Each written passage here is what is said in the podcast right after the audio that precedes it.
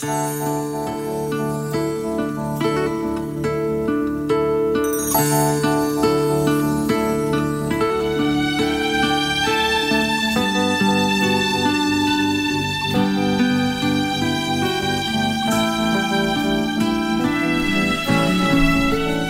estamos nuevamente en posición de salida para estos minutos que tiene esta, esta hora de, las de las 9 en el día jueves 18 de julio del 2019. Muy bienvenidos a todos.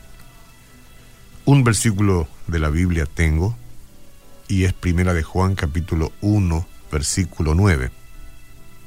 Si confesamos nuestros pecados,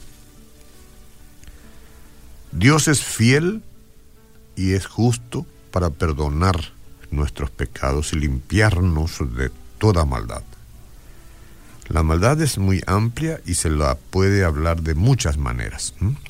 Limpiarnos de toda nuestra maldad si confesamos nuestros pecados. Primera Juan 1, 9. Es que a veces usted y yo, o sea, las personas, son propensas a seguir siendo prisioneras de la culpa todavía mucho tiempo después de que este sentimiento debería haberse resuelto ya. Debería haberse resuelto porque han pasado cosas y usted ha pedido perdón y usted ha buscado restaurarse. Y en algunos casos, este, y ocurre muchas veces, ese sentimiento de culpa le continúa le continúa y eso no debe ser. Yo sé que para algunos es natural que sea así porque dicen, ¿cómo puedo olvidar? No se puede olvidar. Lo que sucede es que se niegan a abandonar el pecado que, que la produjo, que produjo ese sentimiento de culpa. Uno se niega a abandonar y entonces la culpa le continúa, sentimiento digo. Por otra parte, hay otras personas que sufren el peso de la culpa falsa, ya que albergan una vergüenza que ya no deberían tener. Usted tuvo un problema de alguna naturaleza delicada, pero usted ya después arregló eso y permite que esa culpa falsa continúe en su vida, porque usted arrastra una vergüenza por lo que hizo, ¿no? O porque le hicieron, por lo que le sucedió, una vergüenza. Y eso ya no tiene razón de ser. Porque el perdón es perdón y restauración. Es comenzar de nuevo, de cero, con respecto a, eso, a esa inconveniencia. No debe usted arrastrar ya ningún sentimiento de culpa siempre que lo haya arreglado con Dios, si no tendremos la oportunidad esta mañana. No tiene por qué seguir con la vergüenza, si su arrepentimiento ha sido genuino, cualquiera que sea la causa de su autocondenación, el plan de batalla sigue siendo el mismo. La victoria sobre la culpa comienza con la comprensión de que el Salvador llevó nuestra vergüenza a la cruz. Sí, toda la vergüenza que podemos sentir por nuestros pecados. Él las llevó en la cruz y pagó nuestro castigo. Pagó al contado, ¿eh? con su muerte, con su sangre. Por eso es que debemos buscarlo todos los días. Él es nuestro benefactor. O sea, sin Jesús la deuda no habría sido pagada. Porque no hay manera de que nosotros podamos pagar por nuestro pecado, por nuestra vergüenza. Sin Jesús nuestros sentimientos de culpa nos seguirían hasta el último día de nuestras vidas. Pero eso no tiene que ser así porque Jesús está y está listo para perdonar al que viene a Él. Nosotros lo que tenemos que hacer es identificar sinceramente la fuente de nuestra culpa, entonces ir a Dios y confesarla ante Él. Eso significa, primero, reconocer que Dios llama pecado a lo que hicimos mal. Y segundo, arrepentirnos y apartarnos del mal para hacer lo correcto.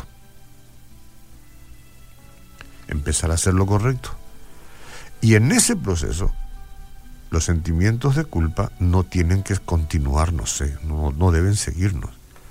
Los sentimientos de vergüenza ya tienen que quedar atrás.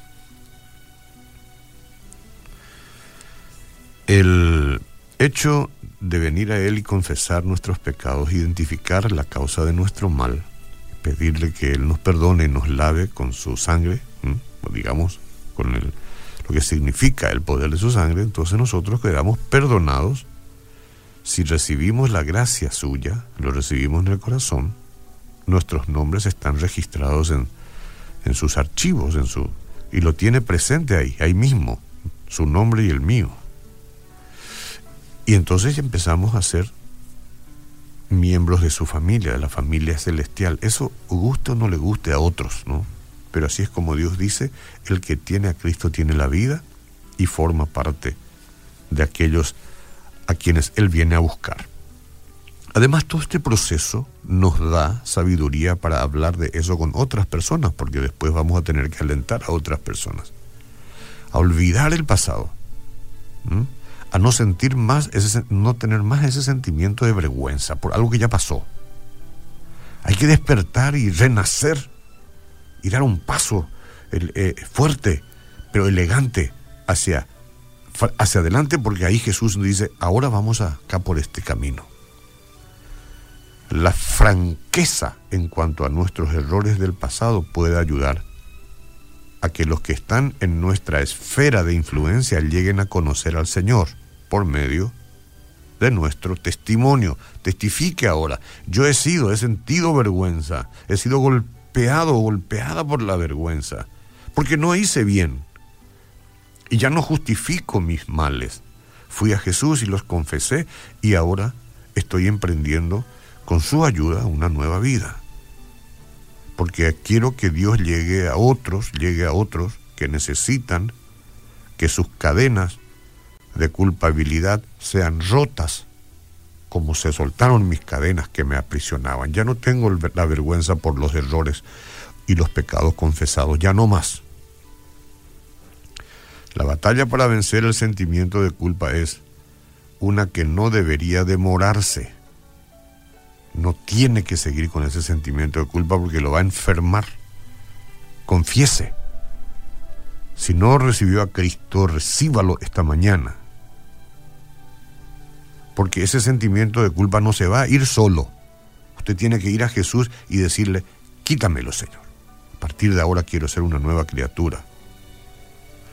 Ya sea que la culpa sea verdadera, si es verdadera, se confiesa a Dios y Dios quiera que las consecuencias sean, sean livianas, pero hoy no podemos hablar nosotros porque las consecuencias del pecado son consecuencias del pecado porque dejan secuelas, ¿no? Ojalá que no, pero hay que confesarla. Ahora, si la culpa es falsa porque usted ya hace rato lo confesó y no sé por qué tiene ese sentimiento, entonces déjeme decirle que no se va sola. ¿eh? La autocondenación debe ser tratada con rapidez, no se condene más usted. Vaya Jesús y dígale, quiero ser libre tu Espíritu Santo me llene. Y yo no voy a recordar más, ni temeré más de lo, lo sucedido en el pasado, porque estoy en tus manos. Es hora de poner fin a ese cautiverio, ya no más, y voy a empezar a caminar en el gozo de la bendición de Dios, en el nombre de Jesús.